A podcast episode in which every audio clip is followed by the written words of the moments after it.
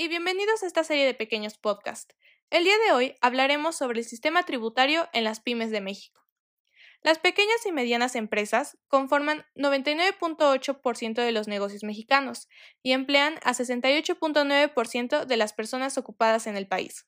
Además, cada año contribuyen al erario público mediante el pago de impuestos. No obstante, una parte de la recaudación potencial se pierde debido a la evasión fiscal. En 2015, la tasa de evasión del impuesto sobre la renta en las personas morales ascendió a 29.97% y la tasa de evasión general del IVA a 19.43%. Para fortalecer el cumplimiento en este sector, se requiere de una política de acompañamiento y apoyo hacia las pymes por parte de las autoridades tributarias, impulsar programas de educación financiera y favorecer una simplificación del proceso del pago de impuestos. La prevalencia de la evasión puede afectar el desempeño económico y el bienestar social a través de diferentes mecanismos, como menores ingresos públicos y una trampa de productividad que puede afectar los prospectos de crecimiento de las firmas y los ingresos que perciben las familias que las operan como por ejemplo impide mejoras en la productividad de las empresas y limita su potencial de crecimiento, ya que el pago de impuestos permite a las empresas participar en un conjunto de instituciones clave para el desarrollo y productividad como el sistema financiero, programas de apoyo gubernamentales y un marco legal que otorga confianza a la elaboración de contratos y los derechos de propiedad. Una tributación más elevada de las empresas está asociada con un sector informal más, amplio, una mayor utilización de instrumentos de deuda, a diferencia del financiamiento de capital, y una inversión más baja, especialmente en el sector manufacturero.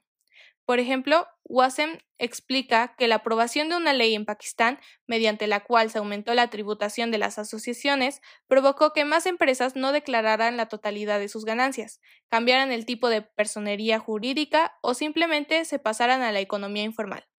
No solo la tasa impositiva es importante, también lo es el modo en que se graba a las empresas. En particular, el bajo costo de cumplimiento para las empresas, la seguridad y simplicidad de las normas tributarias y los bajos costos administrativos para el gobierno son importantes para que el sistema tributario sea fácil de utilizar para las empresas y fácil de gestionar para las autoridades tributarias. Por ejemplo, un estudio reciente concluyó que una reducción del 10% en la carga administrativa de la tributación provoca un aumento de la actividad empresarial de alrededor del 4%. En la tributación de la renta de pequeñas empresas es importante distinguir entre las em-, empresas constituidas y las no constituidas. La constitución de una empresa es el acto jurídico mediante el cual se establece una entidad jurídica diferente, denominada sociedad, para dividir los activos e ingresos de la empresa de aquellos de sus propietarios e inversores. La primera ventaja de constituir una sociedad es que, en caso de quiebra, insolvencia o impago de un préstamo, solamente pueden confiscarse legalmente los activos e ingresos de la empresa, mientras que los activos e ingresos de sus propietarios e inversores están protegidos legalmente de las reclamaciones de los acreedores. Además, las sociedades pueden cambiar de propietario y recaudar capital más fácilmente a través de la venta de acciones. Una desventaja es que el establecimiento de una sociedad implica más procedimientos administrativos y resulta más costoso debido a las tasas de inscripción y los requisitos de capital mínimo desembolsado. La tributación también ayuda a entender por qué muchos propietarios de pequeñas empresas de bajos ingresos prefieren no constituir su empresa.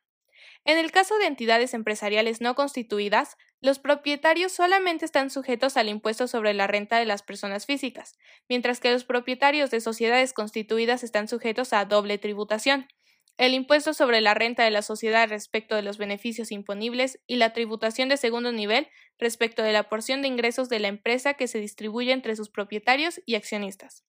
Además, las tasas marginales del impuesto sobre la renta de las personas físicas que se aplican a las personas de bajos ingresos, que en general incluyen a trabajadores independientes y propietarios de microempresas, suelen ser inferiores a la tasa legal nacional del impuesto sobre la renta de las sociedades. En este contexto general, los regímenes tributarios preferenciales son regímenes fiscales especiales que ofrecen a sus beneficiarios una tasa impositiva más baja y requisitos de cumplimiento tributario más simples que el régimen tributario principal. A pesar de que también hay otros tipos de regímenes tributarios preferenciales, aquellos dirigidos a las pymes son los más comunes en todo el mundo. Hay varias razones para el uso extendido de esta política. Entre ellas están que el cumplimiento tributario implica costos fijos, por lo cual es proporcionalmente más costoso para las pymes que para empresas de mayor tamaño. También es bien conocido que resulta más difícil para las pymes que para las empresas de mayor tamaño recibir financiamiento externo. Otra de las razones es a fin de reducir la carga impositiva. Los regímenes tributarios preferenciales, especialmente los regímenes presuntivos, brindan un incentivo a los trabajadores independientes y las microempresas para que funcionen en la economía formal. El uso de regímenes tributarios preferenciales puede simplificar la administración tributaria, ampliar la base imponible, es decir, aumentar el número de contribuyentes, y recaudar ingresos tributarios adicionales. A pesar de sus beneficios, también tiene críticas. Una de las principales críticas es que provocan efectos umbral, también conocidos como efectos de concentración o trampas de crecimiento. Es decir, que desincentivan a las empresas de crecer más allá del umbral a partir del cual pierden la preferencia tributaria. Otra crítica que está estrechamente relacionada con los efectos umbral es que los regímenes de tributación preferencial para pymes no respetan el principio de equidad impositiva y por lo tanto pueden dar lugar a la mala asignación de recursos en la economía. Y otra es la que está relacionada con los fraudes que se podrían llegar a dar.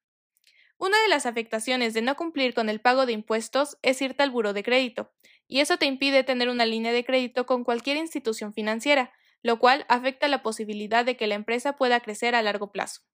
Así, para que las pymes puedan pagar sus impuestos en tiempo y forma, es importante que cuenten con dos cosas la asesoría de un contador público y de un ingeniero en sistemas, ya que esto le dará fortaleza a sus negocios. Alejandra Macías, directora ejecutiva del Centro de Investigación Económica y Presupuestaria, explicó que la miscelánea fiscal para 2022 se hacen algunos cambios para generar o liberar liquidez hacia las pymes, lo cual es uno de los principales problemas que enfrentan para ser productivas.